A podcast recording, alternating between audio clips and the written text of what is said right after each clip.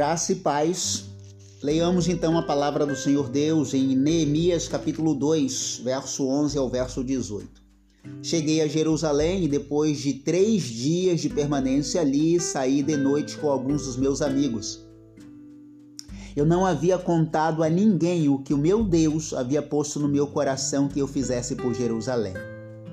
Não levava nenhum outro animal além daquele em que eu estava montado de noite saí pela porta do vale na direção da fonte do dragão e da porta do esterco, examinando os muros de Jerusalém, que havia sido derrubado, e suas portas que haviam sido destruídas pelo fogo.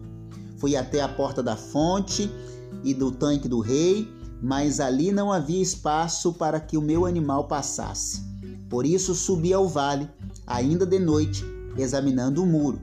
Finalmente, voltei e tornei a entrar pela, pelo vale.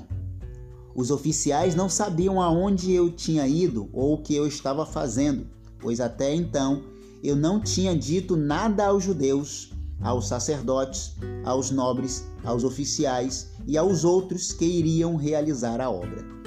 Então eu lhes disse: Vejam a situação terrível em que estamos. Jerusalém está destruída, as suas portas foram derrubadas pelo fogo. Venham, vamos reconstruir os muros de Jerusalém, para que não fiquemos mais nessa situação humilhante. Também lhes contei como Deus tinha sido bondoso comigo e o que o rei me tinha dito. Eles responderam: Sim, vamos começar a reconstrução. E se encheram de coragem para a realização desse bom projeto. Nessa ocasião, eu quero pensar no seguinte tema: os processos da reconstrução.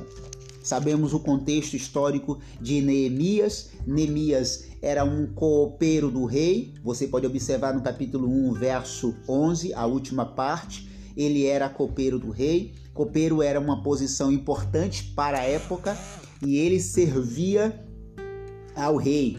E além de tudo, Neemias todos os dias colocava a sua vida em risco, porque ele tinha que, antes de qualquer coisa que o rei viesse a comer e a tomar, ele tinha que provar, tipo o vinho. Ele tinha que tomar o vinho antes do rei, porque se tivesse envenenado, ele poderia morrer. Então era um privilégio, mas ao mesmo tempo uma profissão de risco. Neemias sabe que o povo está exilado por 70 anos, mas está voltando após a promessa de Deus que iria levar esse povo, mas que traria de volta a uma geração posterior ou gerações posteriores. Sendo assim, Neemias sabe que Jerusalém fora destruído, os muros, o templo, foi tudo derrubado, foi tudo destruído. Isso acontece num período aí dos anos 500, 520 antes de Cristo. E nesse período estava tudo destruído. Neemias percebe que tem que reconstruir a história de Jerusalém ou a história desse povo que está voltando do cativeiro. E ele propõe: eu quero pensar e entender que a reconstrução normalmente ela acontece de dentro para fora, espiritualmente falando. Mas aqui essa reconstrução começa de fora para dentro. Explico. Por que, que Neemias se preocupa em reconstruir primeiro os muros? E só depois ele se preocupa em construir o templo. Não ele, mas posteriormente lá em Ageu capítulo 2 nós vamos ver a reconstrução do templo. Em Êxodo nós vamos ver isso. Em Esdras também nós vamos ver isso, a reconstrução do templo. Porque o muro quando eu digo a reconstrução de fora para dentro, os muros representam essa de fora. Porque que dá a proteção, dá a ideia de firmamento, de cuidado.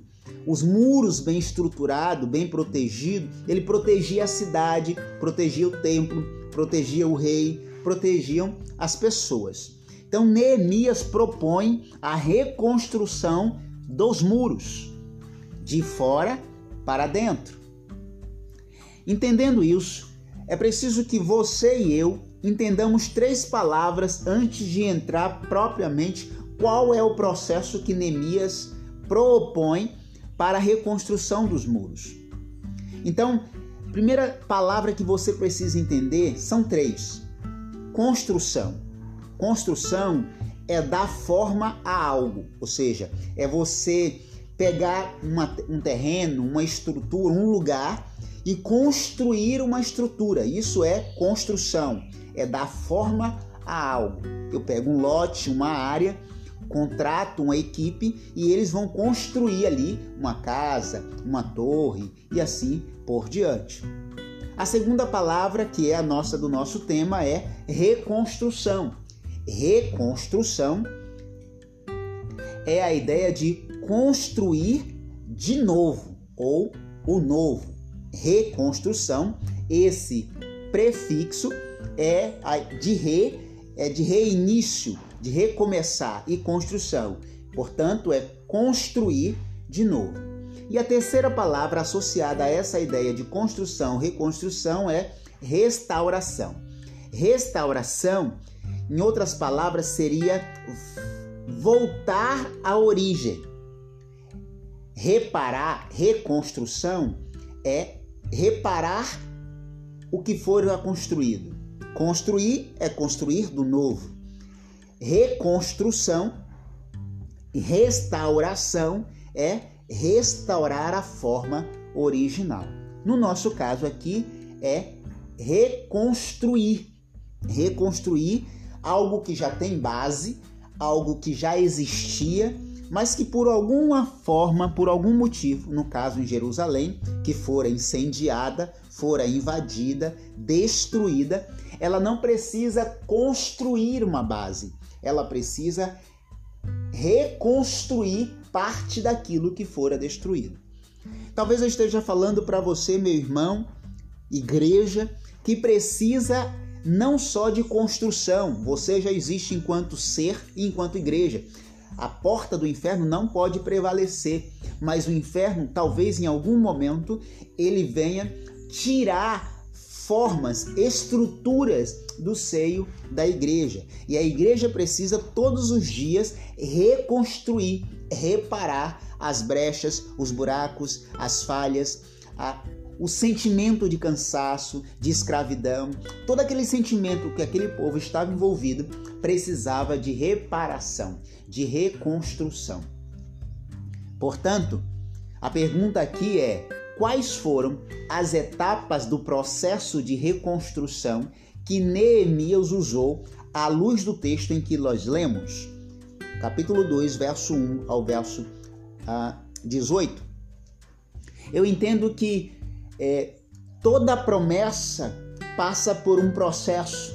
Às vezes nós queremos a promessa, mas não entendemos que para experimentar a promessa eu preciso passar por um processo. E o processo nem sempre é um processo fácil, agradável, é um processo doloroso. Eu até quero o ouro, mas o ouro precisa passar para o fogo ou pelo fogo para ser purificado, tirar aquilo que atrapalha a valorização do ouro. Assim acontece na minha vida, na sua vida, enquanto igreja do Senhor. Os processos da reconstrução. O primeiro passo dentro do processo da reconstrução é quando você enxerga algumas coisas. Primeiro, examinar-se ou o autoexame. Você pode observar que no versículo 13, é, Neemias diz: Saí de noite examinando os muros de Jerusalém. No versículo 15, por isso subi no vale ainda de noite, examinando o muro. O primeiro passo no processo da reconstrução é fazer um exame, é examinar-se. Eu quero usar esse verbo examinar. Fazer o exame é fazer um check-up, é fazer uma avaliação, fazer uma autoavaliação. É por isso que o apóstolo Paulo fala aos, falando aos Coríntios, ele diz assim: examinar o homem a si mesmo, é fazer um autoexame, é perceber onde está a destruição, onde foi destruído, em que lugar estão os buracos, porque o muro precisava ser reparado, o muro precisava ser reconstruído. Tinha lugares que estava bem, mas tinha lugares que estava completamente destruído. Então, o primeiro passo da reconstrução é fazer uma análise de como eu estou, quais são os buracos, quais são as brechas que tem na minha vida que pode levar-me à ruína, pode levar o meu prédio, na minha vida, à destruição, a minha vida enquanto igreja. Quais são as brechas espirituais? Quais são as falhas? É administrativa? É espiritual? É de liderança? Quais são as áreas? É de infidelidade? É de falta de espiritualidade? É falta de visão? É falta de coesão? É falta de unicidade? É falta de presença de Deus? É falta de oração? Quem faz isso sou eu, individualmente. Neemias, ele foi, foi com alguns amigos, mas quem fez a análise, quem fez a, a, o exame foi ele. Examinar a si mesmo e aí eu faço uma citação do pensador que diz: Conhece-te a ti mesmo. Eu preciso fazer e me conhecer, me examinar.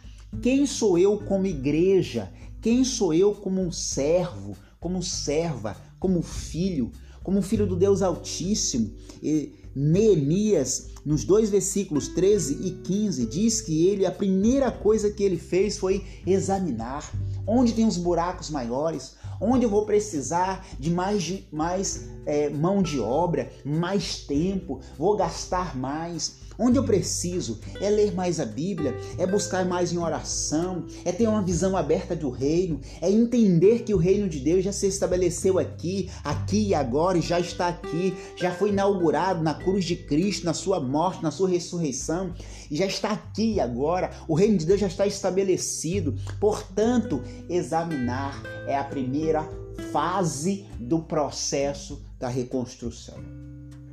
Segundo, o segundo passo do processo da reconstrução, planejar ou planejamento estratégico. Eu quero usar a palavra planejar. Veja bem, versículo 11. Cheguei a Jerusalém e depois de três dias de permanência ali, ou seja, ele ficou três dias fazendo o quê? Planejando, se organizando, pensando o que fazer. Jerusalém tem um muro imenso é o muro de nossa proteção, é o muro de segurança. Olha o versículo 12b. Eu não havia contado a ninguém o que o meu Deus havia posto no meu coração para que eu fizesse por Jerusalém. Ele tinha uma estratégia, ele ainda não tinha compartilhado, ele ainda não tinha dito, mas tinha uma estratégia. Versículo 15. Por isso subi a Jerusalém. Finalmente voltei e tornei-me a voltar, versículo 14, foi até a porta da fonte do, do rei, mas ali não havia espaço para eu passar. Por isso eu fui examinar os muros de Jerusalém. Portanto, a segunda palavra, segundo verbo que eu uso aqui do processo de reconstrução é planejamento. Uma igreja organizada, uma igreja preparada, uma igreja planejada, uma igreja estruturada, ela vai enfrentar as intempéries, as dificuldades. A vida é uma, não é uma rota, não é a linha reta, é vias sinuosas e ela precisa se organizar. Planejamento, quem eu sou hoje, o que eu quero ser amanhã, o que eu serei depois de amanhã. Ainda que a execução disso tem que ser por uma permissão de Deus, porque basta cada dia o seu mal. Cabe ao homem o planejar, mas o executar é de Deus. Eu posso planejar, mas é Deus que permite a execução ou não? Mas eu preciso planejar. Quem eu quero ser daqui a cinco anos? Quem eu quero ser enquanto igreja daqui a três anos, daqui a dois anos? A mesma igreja, o mesmo pessoa, o mesmo pastor, o mesmo irmão, a mesma quantidade de pessoas. Isso se chama planejamento. A terceira palavra que eu encontro aqui dentro do processo de reconstrução, além de examinar, planejar, é gerenciar, gerenciar pessoas. Versículo 12 diz assim: Eu fui ali com os meus amigos. Versículo 16, olha o que ele diz: Os oficiais não sabiam onde eu tinha ido ou o que eu estava fazendo, pois até então eu não tinha dito nada a quem? Eu não tinha dito nada aos judeus, aos sacerdotes, aos nobres, aos oficiais e aos outros que iriam realizar a obra. O que Neemias está nos dizendo? Eu examinei, eu planejei, agora eu tenho que gerenciar as vaidades. Eu tenho que gerenciar pessoas. Eu tenho que gerenciar os judeus. O que, que eles querem? Como eu vou dizer isso para os sacerdotes? Como eu vou dizer isso para os nobres, para os oficiais e para o povão? Como que eu vou fazer isso?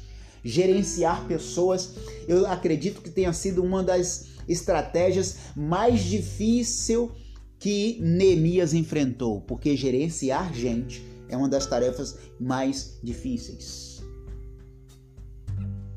Vejam que ele fala dos judeus, dos sacerdotes, dos nobres, dos oficiais e do povo. Cinco áreas de pessoas que ele teve que gerenciar as vaidades, as necessidades. O que, que os judeus, estou vindo aqui para reconstruir, será que eles vão achar que eu vim aqui para resolver todos os problemas? Será que eles vão achar que eu sou o salvador da pátria? Como que eles estão vindo pós-cativeiro em sofrimento, se achando ninguém? Se é, Ezequiel diz que eles, Ezequiel 47 chega a dizer que eles estão se sentindo um esterco, nada, mortos. Eles saem de lá destruídos. Gerenciar as emoções, gerenciar os sentimentos, gerenciar o sentimento de pecado, o sentimento de humilhação. E ele precisava gerenciar essas pessoas, os judeus, os sacerdotes, os nobres, os oficiais e os outros, o povo. Quarto e último, Neemias examinar, planejar, gerenciar e, por fim, motivar. Motivar pessoas para o projeto. E aí você pode observar que no versículo 17, Neemias diz assim: Pois eu lhes digo, vejam Vejam a situação em que Jerusalém está. Jerusalém está destruída. As suas portas foram derrubadas, que haviam várias portas. Venham, vamos reconstruir os muros de Jerusalém para não ficarmos nessa situação humilhante. Todo lhe contou tudo o que Deus tinha feito por ele. Eles responderam: Sim, Vamos reconstruir Jerusalém e se encheram de coragem para a realização de um bom projeto. Examinar, planejar, gerenciar e, por fim, motivar. O processo de reconstrução de uma igreja, de uma vida espiritual, passa pela motivação. E motivação, ela se dá em dois níveis: externa e interna. Neemias está fazendo o papel externo, falando: vejam, estamos fracos, fragilizados, humilhados, destruídos, arrasados, mas nós precisamos encarar. Deus tem um projeto, Deus é o arquiteto, Deus é o engenheiro, mas quem executa somos nós. E eles disseram: Vamos reconstruir. A motivação chegou no nível, no segundo nível, interno. Aí é o espírito. Porque quem estava com Neemias era Deus. Quem fez a projeção foi Deus no coração de Neemias. Realização de um bom projeto. Eu quero concluir com uma história de um grande carpinteiro, um grande construtor de casas que trabalhou a vida inteira para um, uma única pessoa. Ele trabalhou para uma única pessoa. Estava na hora de se aposentar, estava cansado. Ele disse para o seu patrão que estava finalizando a sua obra, a sua última obra, e queria se aposentar. O patrão aceitou a proposta dele porque entendeu que ele já havia contribuído o suficiente e estava na hora de descansar. E disse assim: Portanto, constrói uma última casa, por favor, e eu ficarei extremamente grato a você. aquela pessoa, aquele pedreiro, aquele carpinteiro, ele ficou entristecido porque ele esperava reconhecimento do seu patrão. E ele começou a construir a sua última casa. A última casa ele construiu de péssima qualidade, com nenhum empenho, porque ele requeria um reconhecimento que não fora dado a ele. Pedi para que ele ficasse, permanecesse. Então ele começou a construir e tudo errado, de péssima qualidade material, tudo torto, e ele construiu a casa. Alguns meses depois, ele entrega a chave ao seu patrão, dizendo assim: Aqui, meu patrão, obrigado por me permitir trabalhar com você todos esses anos. E aqui está a chave da última casa. Ele entregou a chave para o seu patrão. Seu patrão virou para ele, agradecido, sorrindo. Muito obrigado pelos anos, toda a contribuição que você deu na minha vida, na vida da minha família, e eu quero te dar um lindo presente. Entregou a chave para aquele homem, a chave da última casa que ele tinha construído. Foi de péssima qualidade. A pergunta aqui é: todo processo de reconstrução requer um exame, planejar, gerenciar e motivar. Que casa você quer construir, ou melhor, quer reconstruir? Dá muito mais trabalho. Que Deus te abençoe nessa reconstrução da sua vida, da sua igreja e do seu ministério.